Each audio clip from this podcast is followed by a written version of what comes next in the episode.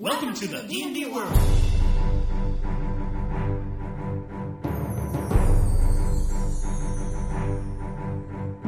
Olá, jogadores e DMs! Estamos aqui para o episódio 37 do podcast Rolando 20. Eu sou Daniel Anandi E eu sou Davi Salles. e hoje nós vamos falar dos itens mágicos mais poderosos do Dungeons and Dragons, Davi. Nós vamos falar dos artefatos. Os artefatos que estão aí na literatura, né? O grandes itens poderosos que podem mudar a história dos mundos, como o Anel de Sauron ou que mais artefatos aí que você lembra? Bom, tem os grandes artefatos clássicos do D&D que estão presentes aí, que a gente não vai deixar de falar hoje, né? Ah, Mas sim. muitos vêm, lógico, da, da- o anel do Nibelungo, ou o martelo do Thor, sei lá, as, os- as armas mágicas do Kratos, né? Então, todas essas aí podem ser esses itens mágicos que são muito mais do que itens mágicos. São os artefatos que nós vamos comentar um pouquinho, não vamos falar de todos, tem artefatos pra caramba aí na história do D&D, mas a gente vai escolher o que a gente acha mais legal, fazer um resuminho de como ficaram os artefatos no D&D quarta edição. Logo depois dos comentários e e-mails.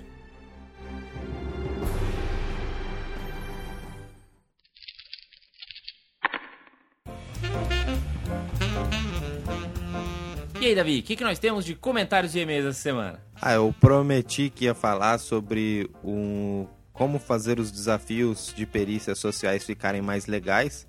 Eu comentei isso no, no post sobre o, né, o Escola Velha lá, de desafios que você escreveu. De que deu- perícias sociais, né? Exato. Aí saiu um artigo que eu achei muito legal na Dungeon, que fala justamente sobre como fazer os encontros, os, os desafios de perícias sociais ficarem mais interessantes. Aí o que, que eles sugerem? Sugerem que você faça a ficha social do monstro. Ou do NPC, no caso, né? Geralmente, Uhum. sei lá. O que, que isso quer dizer? Você vai colocar as motivações do, do NPC, vai colocar os medos do NPC, os objetivos do NPC, peculiaridades do NPC. E aí, ao mesmo tempo que os personagens vão conseguindo vitórias, você vai jogando essas informações, né? Porque, claro, eles não vão descobrir Olhando pro cara. é, olhando pro cara. Mas, por exemplo, eh, você pode. Um, você tá falando com o Barão, o Barão talvez uma, uma das motivações dele seja restaurar a honra da família, por exemplo. Aí. Com isso você pode já fazer uns diálogos mais pra esse lado, descobrir, Exatamente. fazer um teste de história pra ver se você lembra sobre a família do barão, o que, que você sabe sobre isso e por aí vai. Exatamente. E, é, e aí todos esses tipos, os medos do Barão. O Barão pode, sei lá, ter medo de. Não deixar descendentes. É, por exemplo. E, e assim vai, né? Tem uma mecânica, na verdade, que o Alexandre Draco lá da Auditoron criou pro, pro mundo, do, pro cenário dele lá da Auditoron, que é, é todo um, um- umas regras pra você fazer um desafio social como se fosse um combate, assim. Com poderes, com defesas, com ataques. Quem que- assim, eu acho que, em geral, é muito, muito exagero para um negócio que dá pra você resolver mais simples. Mas quem quiser adicionar esse nível de complexidade nos seus desafios sociais, vale a pena, vou deixar o link aí no post vale a pena dar uma olhada nesse sistema de regras que ele inventou, porque ficou bem dentro do framework da quarta edição, assim, ficou interessante. E várias novidades que estão saindo essa semana lá no D&D Experience, mas como nós estamos gravando isso antes, nós não vamos saber de nada hoje, mas até o dia do lançamento desse episódio, com certeza já vai todo mundo tá falando aí de Dark Sun, da- das novidades desse ano. Ainda bem que o Davi fez um resuminho lá no nosso podcast do episódio 34, né, Davi? Aham.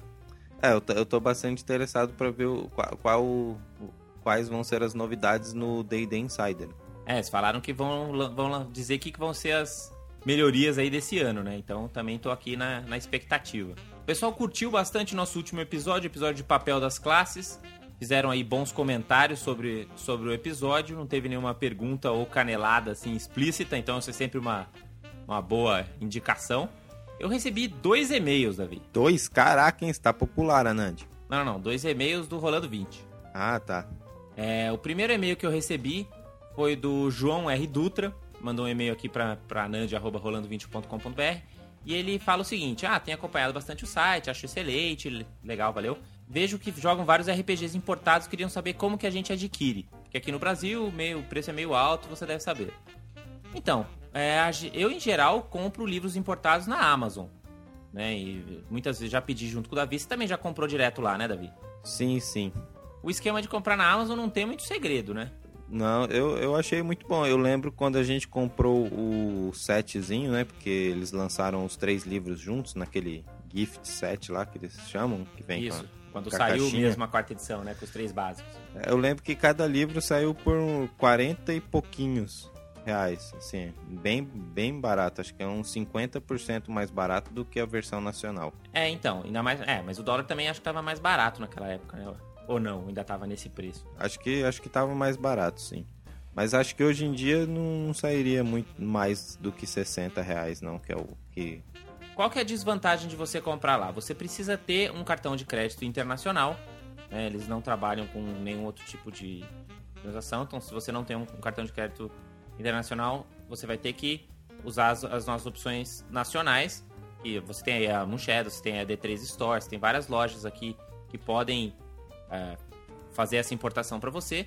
Mas se você tiver, se você puder pagar em dólares, se você tiver um cartão de crédito internacional, você pede. Aí tem as várias maneiras de entrega e esse que é, essa é a grande diferença. né? Eu, por exemplo, fiz um pedido na Amazon em outubro e pedi para entregar no modo mais demorado que tem, né? Aquele que eles mandam de camelo e tem um grupo de aventureiros protege a sua entrega e eles vêm atravessando a América inteira. E tipo, só chegou aqui semana passada. Então demorou tipo três meses para chegar. Tudo bem que final de ano é uma complicação e a alfândega no Brasil é uma vergonha. Mas quando você pede nesse tipo de entrega mais barata, que não é barata, demora bastante tempo para chegar. E se você pedir na entrega super rápida, chega tipo no dia seguinte. Então, para quem gosta de ter o lançamento em casa, de longe é a melhor opção. Mas você vai pagar mais ou menos o mesmo preço do que você pagaria numa loja nacional, que importa. Com a diferença, lógico, que você tem o livro em casa três dias depois do lançamento. É que, é que se você fizer um pedido grande, né? Isso é, se você não quer adquirir logo no lançamento, porque você vai esperar acumular um X livros que você quer pedir, ou então você pede com diversos amigos, aí esse preço dilui um pouco. Sim, sim. Aí melhora, melhora bastante mesmo. Porque você tem um valor que você vai pagar por cada livro e mais um valor geral que paga por compra. Esse valor que você paga por compra, que geralmente dá uns, de, sei lá, de 15 a 25 dólares, esse que, que é praticamente o valor de um livro, né? Você consegue diluir entre várias pessoas ou vários livros. O outro e-mail que chegou foi do Arthur Parreira, ele é lá de Londrina, Paraná, e eles escreveram uma paródia satirizando o filme Tropa de Elite e o D&D. Quer dizer, na verdade foi um RPG meio genérico assim e tal. Já foi divulgado lá pela rede RPG e ele mandou o link aqui pra gente. Eu ainda não não olhei ainda, mas vou deixar o link aí pra quem quiser conferir. Vocês dão uma olhada aí e digam o que que vocês acharam.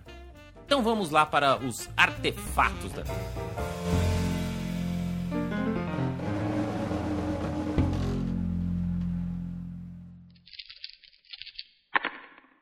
Bom, acho que a primeira coisa que tem que ficar clara aí para os não tão iniciados assim, qual a diferença dos artefatos para itens mágicos? Os artefatos são mantikins.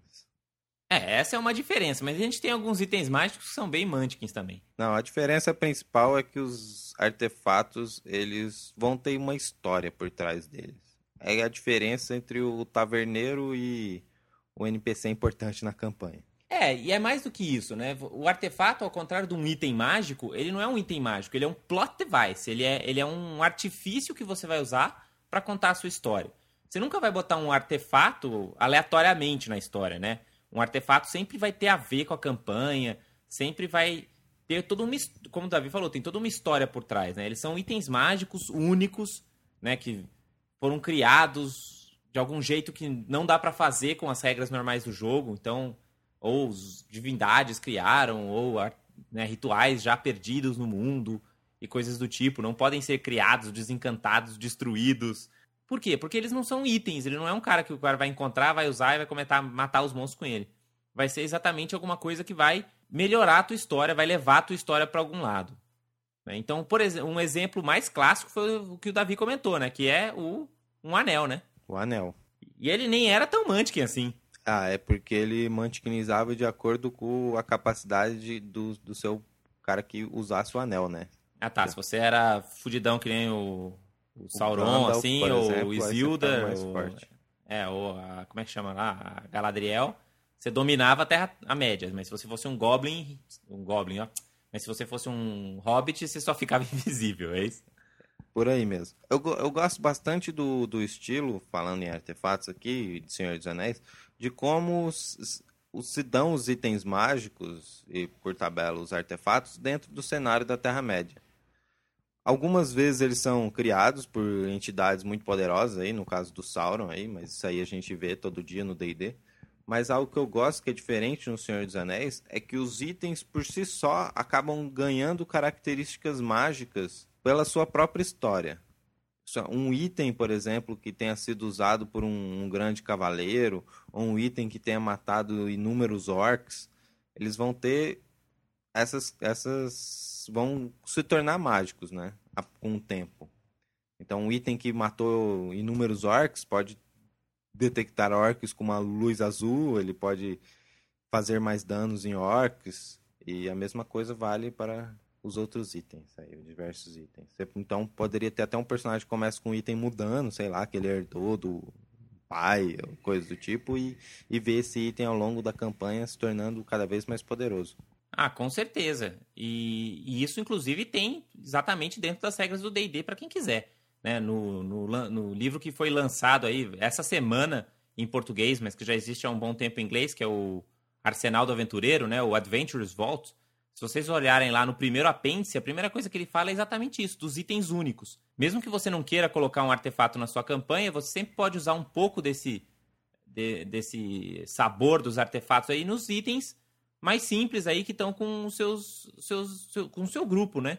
Então é você realmente dar uma, uma história, lógico, não precisa ser um romance, mas uma pequena história para o item, né? Então ela não vai virar só uma adaga mais um, né? Ou só vai ser um escudo de cegueira. Vai ser um, um, item que tem lá uma personalidade, né? Tem, tem uma historinha ali, um, algum tipo de coisa que faz com que fique mais legal. Se você for usar isso, de repente vale a pena você considerar também aquela regra que você vai evoluindo o seu item mágico. Né? Então, é uma espada que é uma espada mais um, mas que depois, quando você vai chegando, você chega no nível 6, aquele item pode virar um item mais dois, ou no nível 7, ou quando o DM quiser, enfim. Mas em vez de você dar um item mágico novo, você evolui esse item do, do jogador.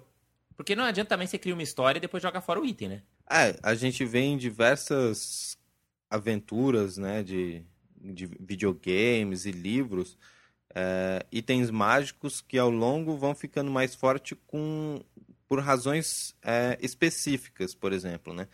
são pedaços do artefato, né, ou do item mágico que você está juntando, ou seja, alma de pessoas que você vai colocando dentro da, da espada, né? Ah, essa é clássica. Tipo, é, bem, bem, bem, bem clássica. Ou que seja, né? Tipo, banhar a espada no sangue dos sete sacerdotes da igreja, sei lá. Exatamente, o Adventures Vault fala isso também, né? Que são os eventos que vão fazer o seu item passar de nível. Então pode ser uma coleção de coisas. Assim, só para não desbalancear, é bom você tentar, como DM, você planejar um pouco quando que esses itens evoluem junto com o nível mais ou menos esperado, né? Não adianta você falar assim, ah, cada vez que você matar um orc, ele vai melhorar, né? Porque aí não funciona. Mas se você chegar e, e falar, ah, você precisa fazer um determinado ritual, mas você só consegue fazer uma vez por ano, mas você imagina mais ou menos que vai passar um ano a cada cinco níveis, por exemplo, é um negócio que vai funcionar bem.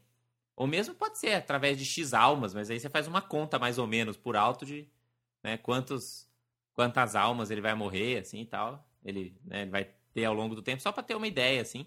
Que isso é um negócio legal pro jogador, né? Que ele vai ficar contando, empolgado e tal. Uhum.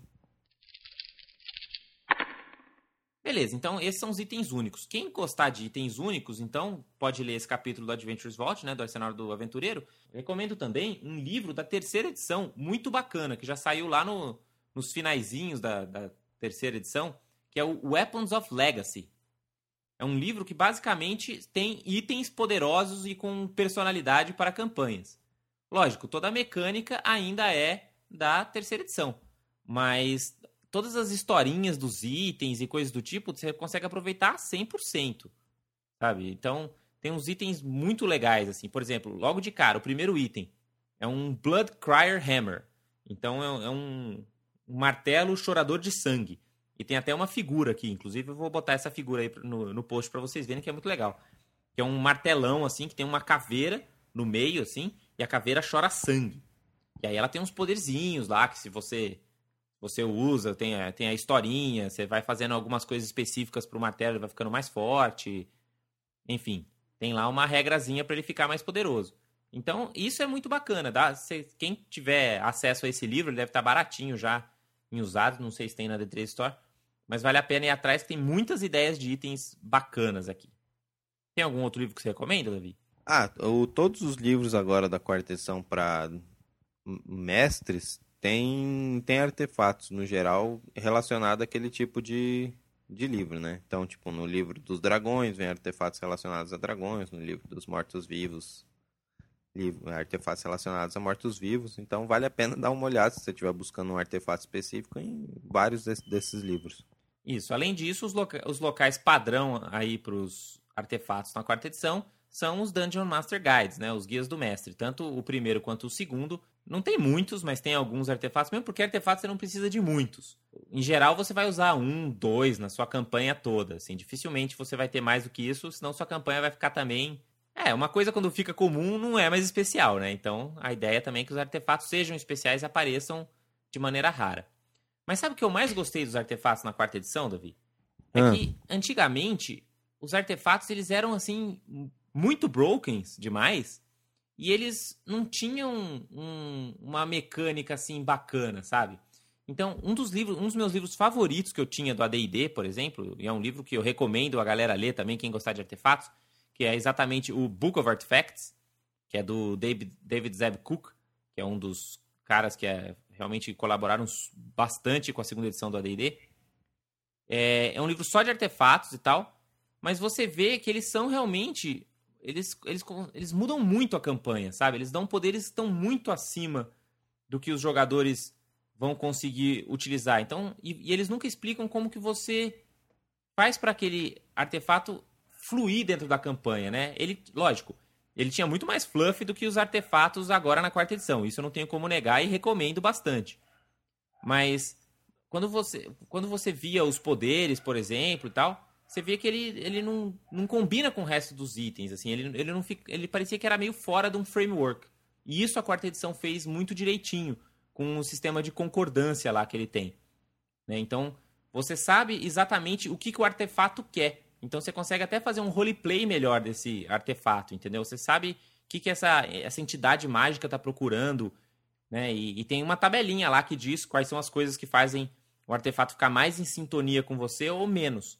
E isso daí vai também te dar dica tanto para o mestre quanto para o jogador, porque né, se você está sendo manipulado, você está sendo é, de alguma maneira é, influenciado por esse item, você precisa saber exatamente como para você fazer esse, essa interpretação direito, né? E isso a quarta edição fez muito direitinho. E, eu aproveitei bastante isso quando eu criei o Cálice de Avandra. Né? Quem comprou a aventura em PDF lá, o Cálice de Avandra, tem um artefato lá que é o cálice de Avander, que dá o nome à aventura, que eu escrevi e foi muito bacana por causa disso, porque eu vi que eu consegui dentro desse framework fazer um item que fosse mega poderoso, mas ao mesmo tempo que eu podia dar na mão de um jogador e saber que não ia quebrar tudo do jogo, sabe? Uhum. E aí permite que do nível 1 ao nível 30 possa ter o gostinho de, de ter um artefato, né? Exato, exatamente. Outra coisa também é que eles fizeram nos artefatos da quarta edição é, é cate, não, os artefatos não têm nível, né, igual os itens mágicos, mas eles têm qual que é o estágio, né, qual que é o patamar lá que a gente que ele é recomendado você dar para os players. Então tem os artefatos heróicos, o, os artefatos exemplares Paragon e os exemplares épicos e os artefatos épicos. Né? Então você já tem mais ou menos uma ideia de onde que você pode botar o seu item mágico sem sem quebrar aí a, a tua aventura, né? Porque, lógico, se você der um artefato épico na mão de um grupo heróico, vai ser muito mais poderoso que qualquer outra coisa, assim, né? Agora, se você dá um artefato heróico na mão de um grupo heróico, você vê que, embora continue sendo um negócio muito além de todos os outros itens, ainda, a coisa ainda funciona de algum jeito. Eu já usei um artefato na minha aventura lá dos Escamas Negras e vou contar depois quando a gente chegar na vez dele. Então, como é que funciona essa mecânica do, do artefato, Davi? É, de concordância? Exato. Bem, cada artefato, né, de acordo com a sua história, o seu, os seus objetivos, tem cada artefato, de acordo com a sua história, tem objetivos, né? Tipo, Uhum. o anel do, do Sauron, o anel, quer, quer voltar às mãos de- do seu criador. Aham. A, a Sting, que era aquela arma do Frodo, que ele ma- né, que era uma- matou diversos orcs, o objetivo dela era matar orcs. É, é, Isso. é- esse era um artefato que estava bem mais satisfeito que o Arel. Sim, é. o... E basicamente vai ser isso. A regra de concordância vai, vai ter diversos fatores que vai aumentar ou não o, Ou diminuir, né? É, aumentar ou diminuir ah, o quanto que o artefato está satisfeito com o seu possuidor. A- até um ponto de que se o artefato né, tiver totalmente insatisfeito, ele vai se de- deixar aquele, aquele personagem, muito possivelmente, como o Anel fez com o Gollum, porque o Gollum ficava lá na- nas Misty Mountains para sempre. Não levava o anel pro Sauron nem nada. Aí ele, o Anel quis escapar, né? E aí o Bilbo deu aquela quando- passadinha lá. É, exatamente. E assim são com os artefatos do D&D. Mas você também pode deixar o, o artefato cada vez mais em sintonia com você. E aí o artefato vai ficando mais poderoso cada vez mais.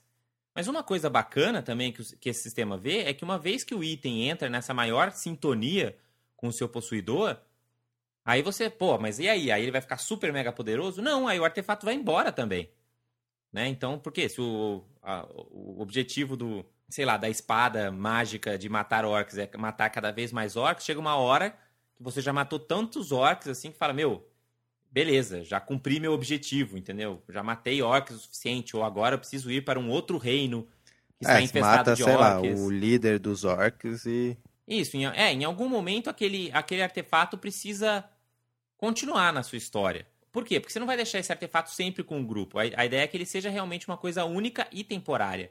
Então, você até pode conseguir lá o machado dos, dos Lordes Anões.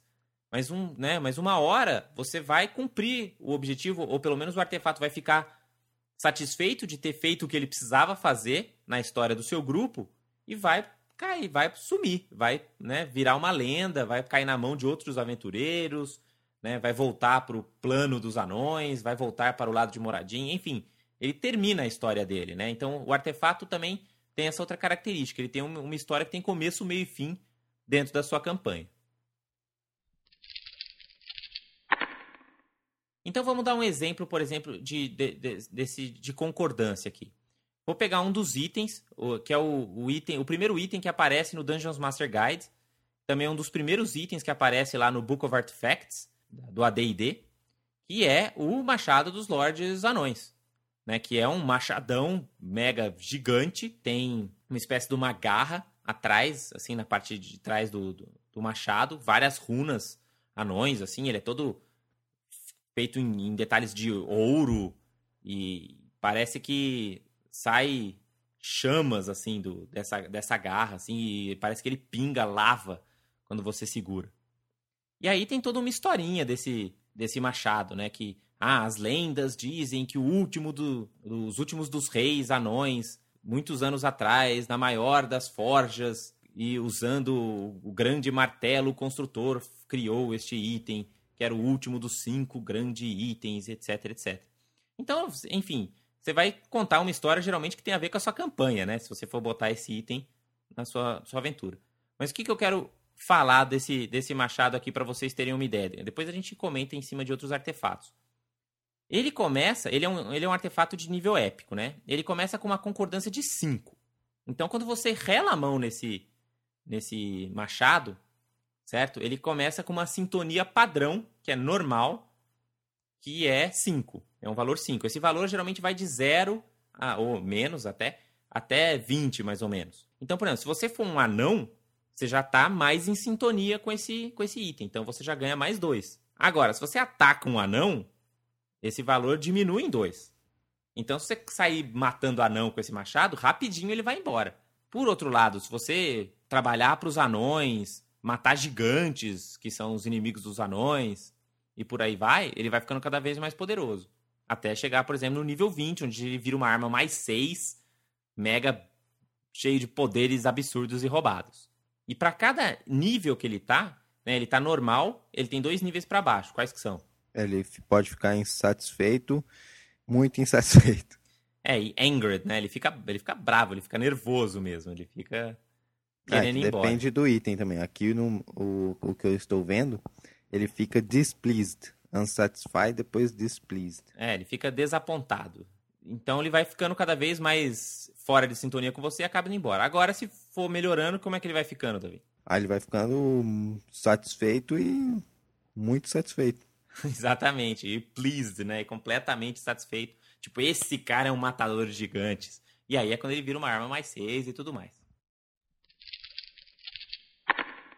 Então, beleza. Então vamos para os artefatos escolhidos para este episódio. Qual foi o artefato? Quais foram os artefatos que você escolheu aí, Davi?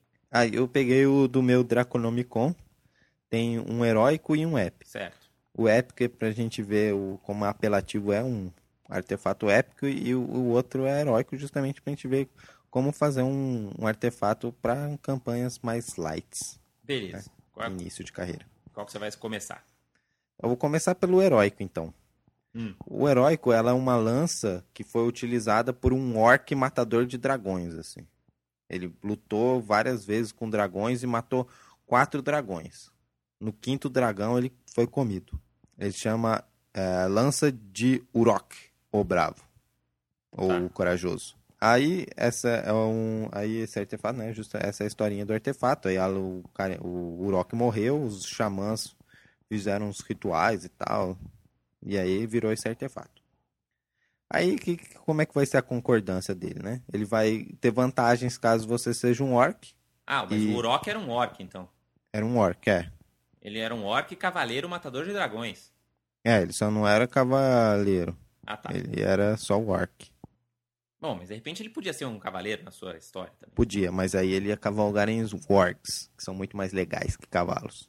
Justo. Bem, Quando aí... o cara cavalga em wargs, ele é um wargueiro? Deve ser, né? Um montador de wargs fica mais legal. Fica um domador de wargs. Bem, ela vai ser uma arma mais dois, basicamente. Vai ser um Dragon Slayer mais dois. Mas é uma lança, então. É uma lança, uma Long Spear. Uma Long Spear mais dois, Dragon Slayer. Dragon Slayer faz o quê? Mais crítico contra, contra É, dragões? quando é crítico é, é D12 em vez de D8. Certo. Então, então ela vai, então vai ser o mais dois, né? Vai ter mais dois pra acertar, mais dois pra acertar, vai no crítico vai ter 2D8. Então, quando você encontrar esse item, de repente você pode até achar que ele é uma lança normal, uma Dragon Slayer mais dois comum. Ah, Pode até. Você pode ir descobrindo a origem dela ao longo da campanha. É uma forma interessante também. Bem, e aí os poderes dela são, são bem menores e mais simples do que comparado com o item épico que a gente vai ver depois. Por exemplo, ele, só, ele tem um poder diário, que é fazer um ataque com extra bônus contra dragões. Isso quando ele fica no, no, no patamar melhor, né? E se ele tiver no super patamar, de super amigão? Então, aí mesmo assim, apesar de terem vários bônus bons, nem se compara com um mega artefato épico. Esse artefato, por exemplo, ele vai ter uma habilidade que dá medo nos, nos inimigos, então eles vão ter menos iniciativa. Vai dar bônus de fortitude contra medo. E, e, vai, e aí tem um poder bem legal, que é toda vez que você usa um action point e estiver lutando contra dragões, ou criaturas dragoni- dracônicas, você ganha um move action a mais, além do standard. Massa. E tem o, o mega poder mais mantic de todos, que aparece só quando ela tá no mais alegre. Quando o dragão manda baforada em você, né, uma vez por dia, você pode teleportar e sair da baforada. Ó! Então, se você tiver uma campanha que envolve muitos dragões aí, esse pode ser um item que os seus aventureiros podem estar indo atrás. Né? Pode ser uma major quest da campanha. É, como você vê, ela não. não- tipo. os- E ela tem uma. ser- Mas é, a- e a lança tem uma personalidade de, de querer derrotar os dragões mesmo, né? Quais são os objetivos dela? É, é, derrotar os dragões e aumentar a glória do, do- dos orcs e da tribo específica que o Urok fazia parte. Aham, E, e ser foda no combate mesmo. entendi. Então nem precisa, nem precisa. É, esse, esse é um item interessante porque ele não tem uma mega história. Né? Tem, você vai ver que tem alguns artefatos que tem uma mega história que já é até difícil você encaixar em qualquer campanha, mas esse é um item mai- até mais simples, né? E se você É. tiver um orc na sua campanha, na sua campanha tiver dragões, aí é quase obrigatório aparecer esse item aí. É, porque é um, é um item, é, tipo, ele é muito poderoso, mas ele realmente não, não, não- acho que não vai fazer toda a diferença do mundo. Vai ser um mega item, você pode, em vez de dar, sei lá, três itens mágicos para aquele grupo, dar só essa lança. Acho que ela vai funcionar mais ou menos como funcionaria. Exato, Um, e aí, você põe, essa, mais. a- você põe a lança no grupo, ela vai, aparece, você faz umas lutas, lógico que você vai ter que fazer umas lutas com dragões, né? Não adianta nada você dar uma lança dessa pro grupo e só lutar contra goblins Ou orcs. ou orcs, aí é pior ainda, né? É. E aí, É.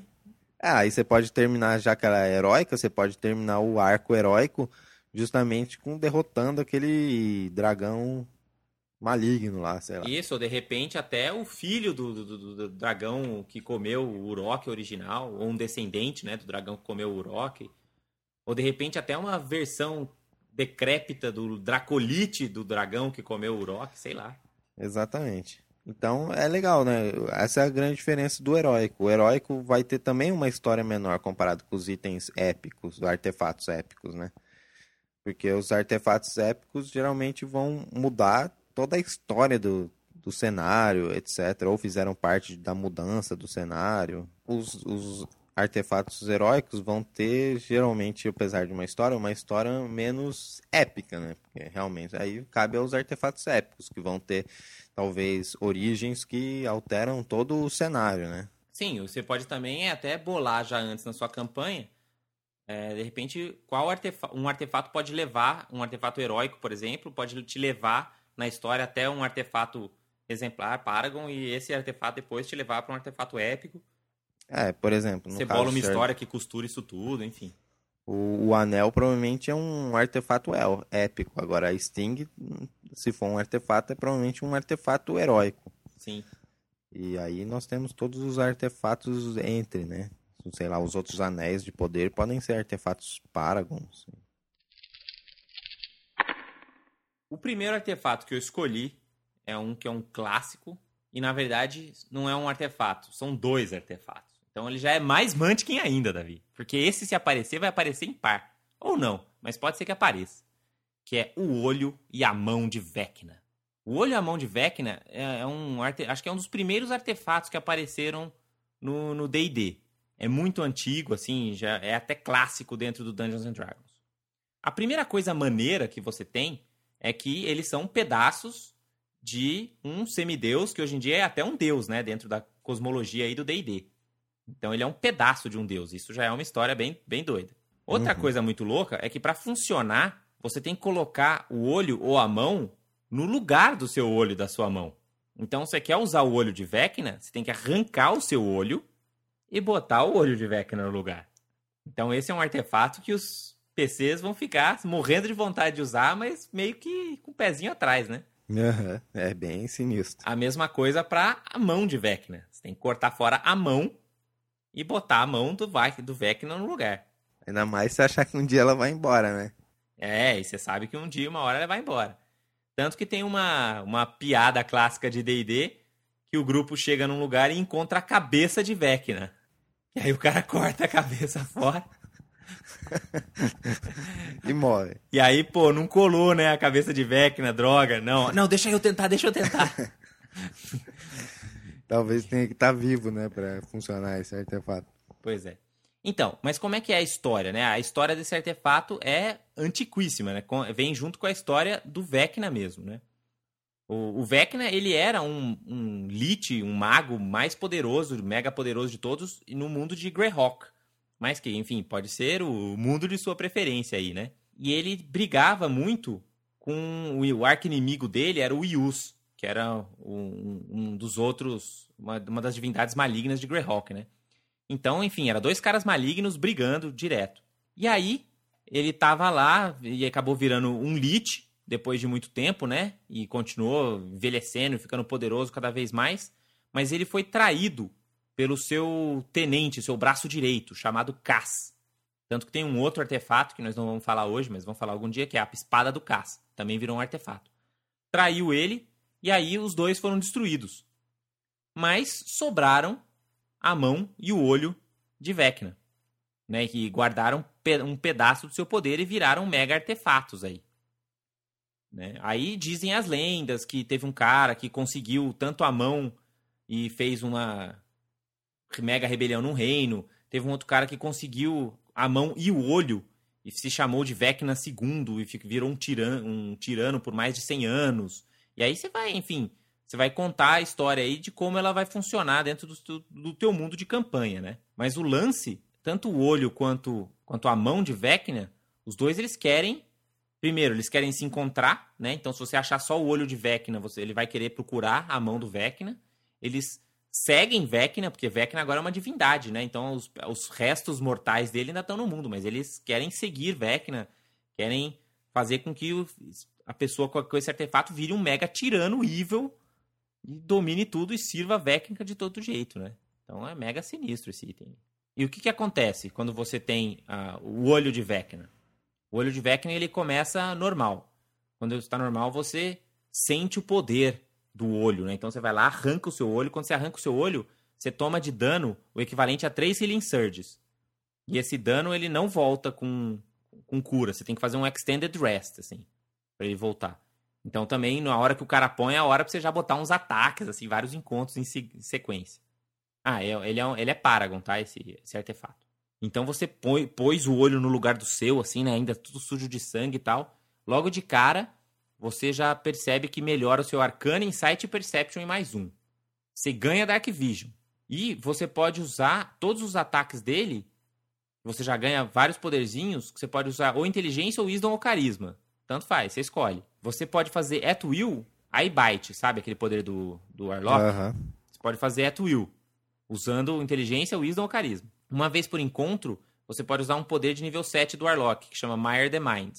E uma vez por dia, você também pode usar um poder de Warlock de nível 16, que é o Eye of the Warlock. Isso de cara. Aí, se você, por exemplo, cada vez que você trair um amigo próximo que esteja em necessidade, aumente um a sua concordância. Se você torturar um, um, capturado e tirar um segredo muito importante dele, aumentam. São coisas legais, assim, que você pode fazer, mas você não pode matar esqueleto. Você matou um esqueleto, já perde dois pontos de concordância. Ele não gosta de nada disso. Mas dá pra você dominar esqueleto com ele também? Ah, só se for nos níveis mais poderosos. Acho que não. Enfim. Aí, se você, né, foi lá trabalhando com ele, foi, né, traindo todos os seus amigos próximos, você vai ser uma pessoa muito popular depois que você tiver o olho de Vecna. Você deixa ele satisfeito, aí você vê que o olho começa a te revelar coisas que você não tinha visto ainda. Você começa a ganhar mais. O bônus de Arcana em Sight Perception fica 2. Só que você começa a tomar menos 2 de pênalti em diplomacia. Porque o olho começa a mudar sua cara, assim. Você começa a ficar meio, meio evil, assim. E fora o fato de você ter matado seus amigos próximos em necessidades, também não é algo que colabora muito com sua capacidade diplomática. Uhum. E aí você ganha um poder por encontro, que é você sair um, um raio laser do seu olho, cara. Olha, olha que sinistro. Um, um tiro, um raio de energia necrótica você joga contra o seu atributo mental mais alto contra a fortitude, faz 3d6 mais 5 necrótico, mais 5 de ongoing ainda. Um, save ends, uma vez por encontro, à vontade, assim. Quer dizer, à vontade não, né? Por encontro. E aí, se você finalmente deixar ele totalmente satisfeito e você vira um com o olho de Vecna, aí, putz, aí o olho tá feliz da vida. Fala, encontrei um cara mega evil que vai me levar pra fazer o que eu quero. Aí o bônus das, dessas, dessas perícias vai para mais 5, mas você tem menos 5 de pênalti. Além daqueles outros poderes, você também pode chamar uma aura 10, que dura por um turno só. Mas sabe o que você ganha durante esse turno? Hum. Mais 10 em todos os ataques, skills e ability checks. Bom, hein? Mais 10 tá bom, né? Mais 10 acho que é o suficiente. Isso tudo com o olho. Só que assim, se você não cuidar muito bem do olho tal, você só começa a tomar pênalti de diplomacy. E uma vez por dia, o olho pode fazer com que você. Ele faz um ataque contra a sua will. E se você tomar esse ataque, você fica stun save ends. Tendo umas visões da época que o Vecna fazia as coisas terríveis. E se você deixar ele com zero ou menos, aí você se ferrou legal. Você já fica stun. Você ainda fica blinded Sempre no começo, sempre que você rola iniciativa, ele pode usar os iBite contra os seus aliados. Nossa. E ele fica falando com você toda vez que você tá stun ou dormindo. Falando coisas trevas, assim. Agora, o mais legal é quando ele vai embora. Quando ele vai embora, não importa se ele vai embora pelo bem ou pelo mal, sabe o que acontece com o feliz proprietário do olho de Vecna? Não. Você morre instantaneamente e seu corpo vira pó. Pô, parece ruim mesmo, velho. Mesmo que seu personagem seja ressuscitado, você vai ficar sem o olho para sempre. Fica um, um buraco lá, você vai virar o Nick Fury da sua campanha de D&D. E aí o olho volta lá pro Vecna, que provavelmente vai arrancar ele de novo e vai mandar para algum outro espertão do mundo aí. E aí tem a mão do Vecna também, eu não vou entrar em detalhes dos poderes aqui, mas é, ele é mais ou menos a mesma coisa, só que ele é mais atlético, né? Então os poderes dele são físicos, não são mentais. Né? E, ele, e ele tem vários poderzinhos de Warlock também. E ele usa a mesma tabelinha também, você tem que sacanear seus amigos, coisa e tal.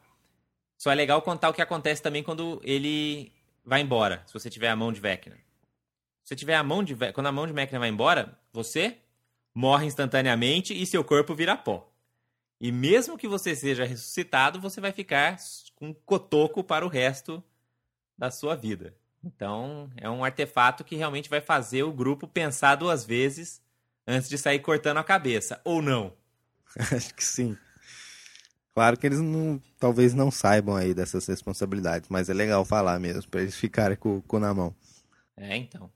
No AD&D tinha um poderzinho legal que você pode até reaproveitar ele na, na, na quarta edição, que era o, uma maldição, que se você tivesse os itens, você ficava amaldiçoado, e volta e meia você tinha que fazer um save throw, para senão você era dominado pelo artefato. E aí você ficava com vontade de conseguir mais poder mágico, fazer um império, destruir a espada de Cass e trazer Vecna de volta ao mundo. Como o Vecna já virou uma divindade, ele não vai ligar mais tanto contra isso. Mas você pode fazer, por exemplo, que o cara do seu grupo que pegou o olho ou a mão de Vecna, de né? Ele tem uns, uns sonambulismos, assim, faz umas coisas evil quando ninguém tá vendo. Se é que ele já não virou totalmente evil, né? Uhum. Beleza. Qual foi o artefato épico que você escolheu, já que a gente já falou de um heróico e um Paragon? Eu escolhi as orbes de, de dragão. As orbes dos dragões aí. O que, que, que ela é? Tipo, é uma, um, é uma orbe. As orbes do dragão, sabe onde elas apareceram pela primeira vez? Onde? Ué, na campanha de Dragonlance, você não lembra das orbes do dragão que apareceram? Ah, sim, sim. É, essa daqui é, é parecida. É parecida. Foram baseadas. É, era, como é que é? Você lembra o nome dele? Era aquele rei dos elfos, não era? Que tinha uma das orbes do dragão? Esqueci o nome dele. Acho que eu também não vou lembrar agora, não. Mas que, aqui no, no o que, que o livro sugere aqui? Primeiro, é, o exemplo é da orbe azul do, de dragão. É, porque originalmente existiam 12, 12 orbes, né? Uma para cada tipo de dragão metálico e uma para cada tipo de dragão cromático, né? Então é justamente isso, né? Aí eles dão um exemplo de azul, mas claro, se você quiser substituir para qualquer outro, qualquer outro tipo de dragão, é só.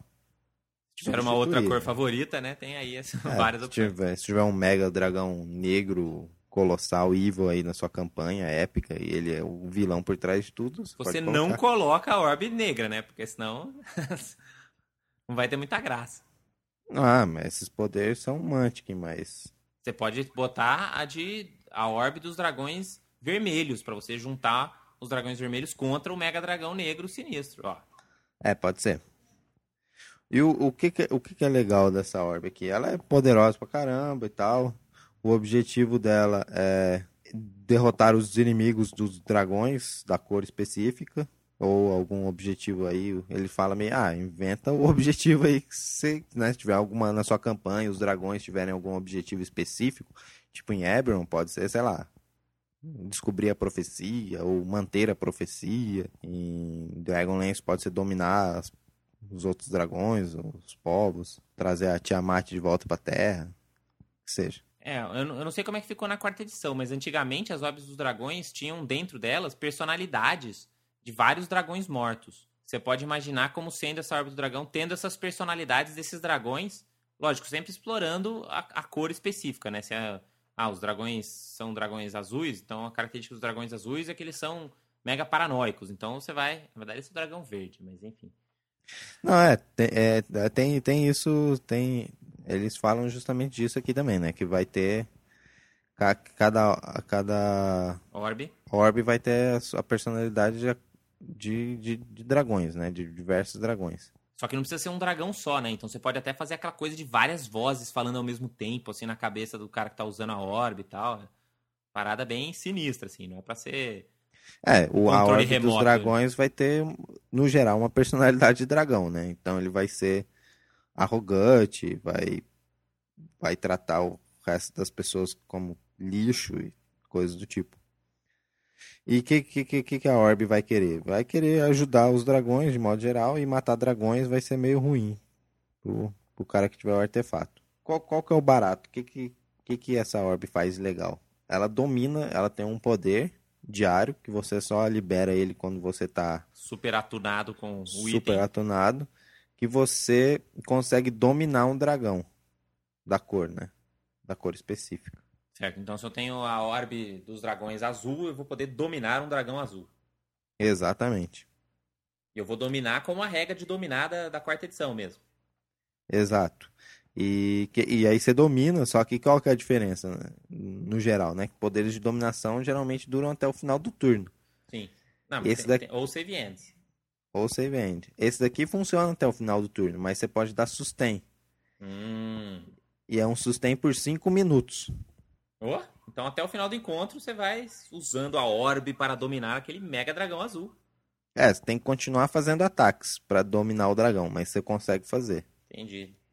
Ah, então até que dá pra você usar ele contra o dragão negro mega sinistro da última luta lá, né? Tudo bem que vai ter uns outros draconianos ao mesmo tempo e chovendo lava, porque afinal é encontro épico, né? Então cada um pode Aham. morrer uma vez por dia. Então vai estar lá chovendo lava, tendo flechas dos draconianos e tal. Mas ao, ao mesmo tempo, se vocês tiverem um artefato, de vez em quando vocês vão conseguir dominar o dragão, por- ainda que não seja pela luta inteira. Em alguns momentos vocês vão conseguir controlar o dragão. Ah, bem doido isso. Então pode ser dois dragões, e aí você domina um e faz aí, aí você faz o encontro mais foda, sei lá. Vai imaginando aí como DM. E aí você ganha vários outros poderes aí de orbe e tal, que não são tão interessantes assim. É, por- porque na quarta edição era mais, era mais ou menos parecido, assim. Você podia, na, no AD&D, né, quando eles apareceram, você, na, na verdade no D&D, né, você fazia um, um teste lá, o dragão fazia um save throw, falhou, toma aí, você tá dominado forever. E é isso aí, é um poder, é um, é um artefato bem, bem épico, dá pra imaginar várias coisas muito doidas aí. O que, que acontece quando a orbe do dragão vai embora? Do dragão? A, or, a orbe de dragão aí. Com os Ah. dragões, espíritos dos dragões dentro. Ah, não acontece nada, não é legal que nem o Vec, né? Ela só vira um montão de, de dinheiro. Vira um montão de dinheiro? Ah, então até que é bom. Ah, não- não vira dinheiro, né? Vira resíduo. Ela deixa um monte de resíduo. Ah, não. Astral Dia Diamonds. Ah, então é legal. De repente ela se quebra e lá dentro era um monte de Astral Diamonds. Ou os pedaços do, do cristal viram, são considerados diamantes de cristal, de astrais. Aham. É por aí. Pra não ser tão paia, né? Tipo, ah, quebrei a, a bola de- dos dragões, pronto, agora tem um monte de dinheiro aí, vamos pro shopping. É. Não, não é vamos aí. deixar paia, os artefatos têm que ser massa. Tem, tem, tem. Tem um, negócio legal. Mas artefato é isso aí, no geral. Tipo, se você, por acaso, né, tá ali de bobeira no banheiro, pegou seu livro do Dungeon Master, seu livro de dragões, tá passando. Pô, esse artefato aqui é muito doido, cara. Vou querer usar na minha campanha. Vai, pode rolar momentos assim, mas no geral é, é mais provável você fazer o caminho contrário, né? Falar, nossa, minha campanha eu tô usando esse demônio aqui, tô usando, sei lá, os demônios dos, do Gnoll lá, como é que é o nome dele? Yonogu, Yenogu. O Yonogu aí. Aí você, pô, vou- fazer um artefato de Gnoll, então. Aham. Tal. E, e aí você vai fazendo, né? Que é bem, bem simples, né? Talvez não tenha nenhum, mas tenho certeza que em, em 20 minutos você faz toda a história, cada poder e tudo mais. Uma coisa que eu não gostava muito do- dos artefatos, assim, do AD&D, é que todo artefato tinha uma mega maldição. Então, e era sempre aquelas maldição, passa no save entrou, não passou, você se ferrou loucamente, sabe? Você passou, não acontece nada. Então, e todos, todos os artefatos tinham algum tipo de maldição. Era tipo, fazia parte da, da formulinha, sabe? E isso não Aham. tem mais hoje. Hoje, na verdade, o que acontece é que se você não tiver alinhado com o artefato, você vai ter lá umas penalidadezinhas, né? Mas uma coisa que era muito bacana que tinha nos artefatos, e inclusive aquele suplemento que eu falei lá no começo, aquele Weapons of Legacy, manteve, é sugestões de como fazer para destruir o artefato. Então, ah, imagina que você queira destruir as Orbs of Dragonkind, o que, que você tem que fazer para conseguir destruí-las? Porque os artefatos são sempre umas coisas mega difíceis de ser destruída, né? É só na Montanha da Perdição. É, então, exatamente. Por exemplo, aqui na- no Book of Artifacts, ele falava que para você destruir as orbes do dragão, você tinha que encontrar os criadores das orbes no começo dos tempos, tinha que voltar no tempo de algum jeito e conseguir descobrir o segredo de destruir com eles, que só eles sabiam. Ou você tinha que levar as 12, tinha que achar as 12 e botar elas embaixo da, do grande monumento dos deuses. Elas seriam destruídas. Sabe, era tudo umas coisas assim, mega épico. É, era o objetivo da campanha, no geral. Exato, é, vamos destruir. Porque até vem, né, dessa coisa de vamos destruir o anel, né? Aham. Uhum. Bom, então o outro artefato que eu queria falar era é, vai ser o artefato que eu usei na minha campanha dos, dos escamas púrpuras. Então ele também é um artefato de nível heróico. Ele tá lá no Dungeon Master Guide, que é a cota invulnerável de Armed, que nada mais é do que uma mega ar armadura bonitona, invocada, que uh, tem toda uma historinha. Ela foi feita pelos. Na verdade, pela história original, ela não foi feita pelos anões, mas na, na minha história, como o grupo é, tava lá numas ruínas anãs, eles tiveram uma luta onde tinha um ancestral anão e o, rei e a rainha, eles lutavam numa sala lá, tinha vários espíritos e tereréu. Então, na minha história, porque assim, na verdade, na, na, na, minha história ainda tinha duas versões. Tinha a versão da história do artefato dos anões e a versão dos artefatos dos humanos, porque lenda é assim também, né? Cada um conta do seu jeito. Uhum. Então dá pra você aproveitar isso. Mas ele é um artefato bem pra campanha bem contra o mal, assim, que era o que era a minha campanha na época do, do, do, patamar heróico lá. Então a história é que teve. Era uma armadura que era utilizada lá pra, pelos grandes campeões dos exércitos antepassados. E aí eles estavam numa mega guerra, né? Porque tinha um, um tinha um mago maligno que estava lá, do, sendo um tirano. Vai ver que o cara tinha achado o olho de Vecna. Aí o cara tava lá tiranizando esse lugar. E aí todos os clérigos e os grandes artífices né? E os Blacksmith e todos os caras tentaram fazer a melhor armadura de todos os tempos para conseguir se defender dos poderes mágicos desse tirano. E aí eles completaram, mas não tinha ninguém que conseguia vestir essa armadura, porque ela ficou muito pesada, muito, né, nem todo mundo que tentava assim não aguentava, não conseguia nem sair da, do lugar lá. E eles estavam rezando por um campeão. E aí uma semana depois chegou o Arnd, que era um, um clérigo Aí, né, humilde, assim, um cara simples e tal, que ele chegou, foi, foi ajudando as pessoas e tal. E aí ele falou: Não, não, eu, eu não sou o herói, eu vou, eu vou levar isso aqui pro, pro, pro, meu, pro meu mestre. Ele, né, que ele era tipo um. seguia lá, um, um paladino lá. Só que aí, quando ele pegou, ele pegou e botou em cima das costas, assim, levinho, sabe? Como se não fosse nada. Os caras, ó, oh, é o nosso campeão. Aí vestiram o, a armadura nele e aí ele foi lá atrás do, do, do Mago do Mal lá, conseguiu vencê-lo. E aí assim que ele venceu, você vê todo mundo, ei, vencemos a guerra. Aí eles procuraram pelo Arnd e ele tinha sumido. Então, junto com a armadura, né? Aí ninguém uhum. sabe o que aconteceu. Aí como é que funciona essa armadura? Ela é uma armadura Mega Broken. Né? Então, quando você encontra ela, ela é uma Chainmail mais 2. Né? Então, vai ser uma Chainmail mais 2 normal. Só que quem estiver usando ganha resistência 5 ácido, 5 fogo e 5 lightning.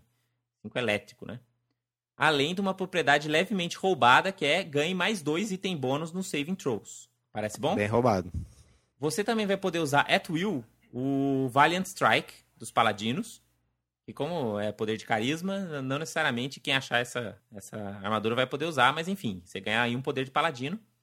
E você pode, à vontade, at will, com uma ação mínima, trocar as resistências à vontade para qualquer outra que tiver. Inclusive aquelas que são difíceis de pegar, como força, psíquico. Você escolhe. Você tem resistência a três coisas que você pode trocar à vontade. Você acha pouco? Tem mais. À vontade, com uma ação menor, você pode trocar a sua armadura. Ela é uma chainmail por padrão. Mas, ah, eu prefiro que ela fosse uma scale mail. Tudo bem. Pã, virou uma scale mail com uma minor action. Não, mas eu acho que eu gosto mesmo de plate armor. Pronto. É, você gasta uma ação menor, ela vira uma plate armor em volta de você. É, quando eu falei que os ferreiros lá eram os melhores do reino, eu não tava brincando. Os cara era bom mesmo, velho. Exatamente. E ele tem um poder por encontro, que é o que me fez a, toda a explicação de por que ele foi construído pelos anões, que você pode, com uma ação menor, gastar um Healing Surge. Ah, tá. Isso aí. Tem, tem anão, anão né? assinado embaixo, cara. Exatamente. E, e quais são os objetivos dessa, dessa armadura? Ela é mega heróica. Ela, ela quer glória acima de tudo. Então ela quer, tipo, se tem um tirano, algum cara dominando uma região, A armadura quer ir lá e acabar com ele. Ela quer fazer com que o, o, o herói que esteja vestindo seja relembrado por todos. Então, na minha campanha, quando que apareceu essa cota invulnerável de Arnes? Ela apareceu quando uma grande ameaça surgiu no reino anão do, do, do personagem lá, o, o Amos, né? O Amos lá da nossa, da nossa campanha. Que o reino dele, anão lá perto de Erspur, em Akanu, estava sendo ameaçado pela cidade dos Aboleth. E os Aboleth são uns bichos mega poderosos, nível 16 Paragon, né? Então uhum. ela apareceu para ele e falou: Ó, oh, você que era o cara que sem honra, um cara humilde que quis, né, dar sua vida pelo clã, agora você vai me vestir e você vai lá bater no, nos, nos Aboleth de Shifu. E ele foi.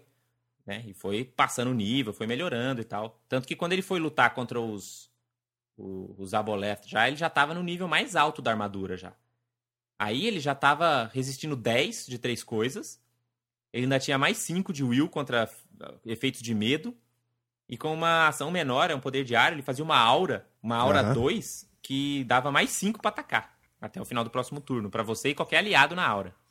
Bom. Um negócio bem heróico, assim, né? Tipo, vamos lá, charge seja o que Deus quiser. E ele ainda tinha um poderzinho bacana diário, que com uma ação livre você ganhava um action point. Então você vai ver que esse é um item heróico bem mais forte do que a, a lança lá do, do, uhum. do meio orc, né? E aí, quando ela some, o que acontece é que ela também vira resíduo, né? Ela desaparece, volta para Moradinho, ou seja lá para onde que ela for que ela volta, né? Ou volta para Arnd. Então ela some, fica resíduo no lugar, fica um tufo de resíduo que o deu pro Ramos comprar uma armadura nova para ele, super boa. Mas não é só isso.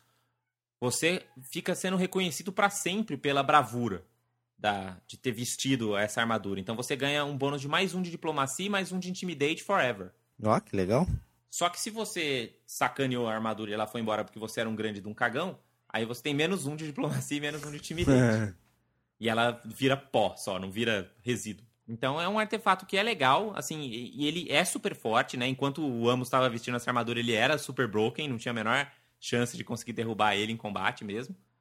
Mas tudo bem. Porque, sei lá, ele deve ter usado essa armadura uns cinco encontros, sabe? Combativos, uhum. assim. Então foi um negócio que, pô, foi legal, ficou essa coisinha, ele ficou com o bônus permanente lá. Teve essa. E, e eu, eu, fiz ela sumir quando ele foi atacar, ele deu charge lá no Mega Bolete gigante de Shifu que ele ia morrer com certeza, sabe? Então na história eu fiz com que foi aí que o artefato foi embora. O artefato foi embora, aí, mas ele diminuiu o poder de todos os Aboleth que estavam lá em Shifu.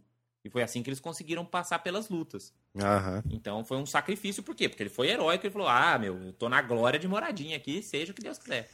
É, status quo do mestre, né? Com certeza, cara, não vou morrer, o mestre botou esse encontro aí. Não, não, a galera, quando, quando eles viram as estatísticas dos abuletos, todo mundo ficou meio assim, né? Ih, sei não. Model. Aí eu falei, galera, galera, confiem no DM, galera. Aí eles confiaram no DM e ficou aí a história ficou bem, bem massa. Não, eles iam fugir, ia ser engraçado a armadura ainda embora e virando pó também. É, virando pó e dando menos um de diplomacia pro, pro Ramos. Podia também.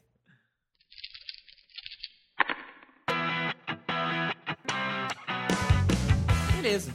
Tem vários outros artefatos legais. Eu acho que a gente podia até fazer um, um bloco do Rolando 20, assim, artefato da, do, do, episódio. O que, que, você acha, Davi? Pode ser. Faz curtinho, assim, só faz a história, porque tem tantos artefatos legais, assim, que vale a pena falar tipo a espada de Kaz, a Rod of the Seven Parts, né? O, o, bastão das sete partes que eu adoro também, eu tenho, tenho um super massa. A massa de Cuthbert, lembra de Saint Cuthbert, que era o deus da terceira edição? Uhum. Tem uma massa dele também, que é um artefato. E até o artefato que vai aparecer aí na campanha que eu tô mestrando, que é o Ashen Crown. Que é um artefato novo que apareceu lá pra Eberron, né? Exatamente. Então, isso, isso é o que eu quero deixar como mensagem final aí pro, pros ouvintes desse episódio. Né? Se você tinha um medo, se você como DM tinha medo de colocar artefato nas suas campanhas antigamente, não tenha medo agora, sabe? É um negócio que vai aparecer na história, vai ficar lá por um tempinho e vai embora e vai deixar a sua história com um gosto muito mais memorável, entendeu? A galera vai falar, pô, lembra quando eu tinha armadura? Ô, vida boa. né? Ou alguma coisa assim. Mas é um negócio que faz com que sua campanha seja mais, mais memorável. Eu acho que isso só contribui pra história aí, só faz o seu RPG ficar muito mais legal. Eu acho que é por aí mesmo. Um, um dos, dos aspectos aí que a gente não falou, já que a gente pincelou em itens mágicos, também foi o, o set, né? Os itens sets. Lá. É, é uma, é uma alternativa também aos artefatos, né? Isso apareceu no, no Arsenal do Aventureiro 2, né? O Adventures Vault 2. Então você tem um conjuntinho né, de armadura que tem lá um tema. E aí você vai colecionando as, os pedaços. E aí quando você junta dois pedaços você tem um poderzinho a mais. Quando você junta três pedaços você tem um poderzinho a mais. E por aí vai. Isso também pode ser uma maneira de dar esse, essa identidade para os itens, né? Você já deu uma olhada no set? Tem uns sets bem legais. Eu já dei uma olhada. Tem, tem, é, é, bem, é bem bacana, assim. Aí tem uma história pra campanha toda, né? Tipo, essa ideia de ir pegando. E, e, e, também tem, pode ter o set, sei lá, o set que não precisa ser que vai ser usado pelo mesmo personagem. Por exemplo, sei lá, no desenho Caverna do Dragão, por exemplo, aqueles itens, eles podiam ser um set de itens, sabe? Sim. Por isso que o, o como é que chamava lá, o Cavaleiro Maligno? Vingador? O Vingador queria pegar todos os itens. É, ele não queria roubar só o Takap, né? Ele queria o, o set inteiro para ganhar todos os bônus. Exatamente, ele era amante. Porque assim, os sets, você tem tantos os sets individuais, né? Que são os sets para uma pessoa só colecionar, mas também tem esse conceito bacana do set do grupo. É, essa aventura que eu, tô, que, eu, que eu tô mestrando pra galera, a Vingança dos Gigantes, ela tem esse conceito. Ele tem lá vários itens mágicos que o grupo pode construir ao longo da aventura. Aí tem lá o escudo do defensor, a espada do striker, o anel do controller e coisas assim, sabe? E quando você tem dois itens no grupo, você ganha um poderzinho. Por exemplo, quando você tem. Acho que quando você jun consegue juntar três itens, todo mundo do grupo ganha um poder por encontro que é teleporte 3, sabe? Uhum. E por aí. Não, na verdade você ganha teleporte igual o número de itens que você tem. Então, aparece quando você tem três, mas quando você conseguiu o quarto, aí todo mundo teleporta quatro. Aí quando conseguiu o quinto, todo mundo teleporta cinco. Então uhum. é um negocinho legal também que você consegue fazer com que o grupo inteiro se motive para ir atrás dos outros itens, assim. Então, se você inventar uma história legal, para esses itens que tem a ver com a tua campanha. Você, é uma maneira fácil, né, de botar esses jogadores desesperados por itens mágicos aí, deixar eles mais interessados na sua, na sua história. Bom, espero então que vocês tenham ficado com vontade aí de jogar com artefatos na aventura de vocês, tenham vontade de ir atrás desses livros para ler sobre esses artefatos, tem muito material já publicado, tem muito livro bacana. Bom, aproveitem aí, mantiquinizem o seu o grupo de vocês com esses artefatos e DMs não tenham medo porque senão vai quebrar sua mesa. E rola em 20. Rola em 20, pessoal. Até mais. Dungeons and Dragons.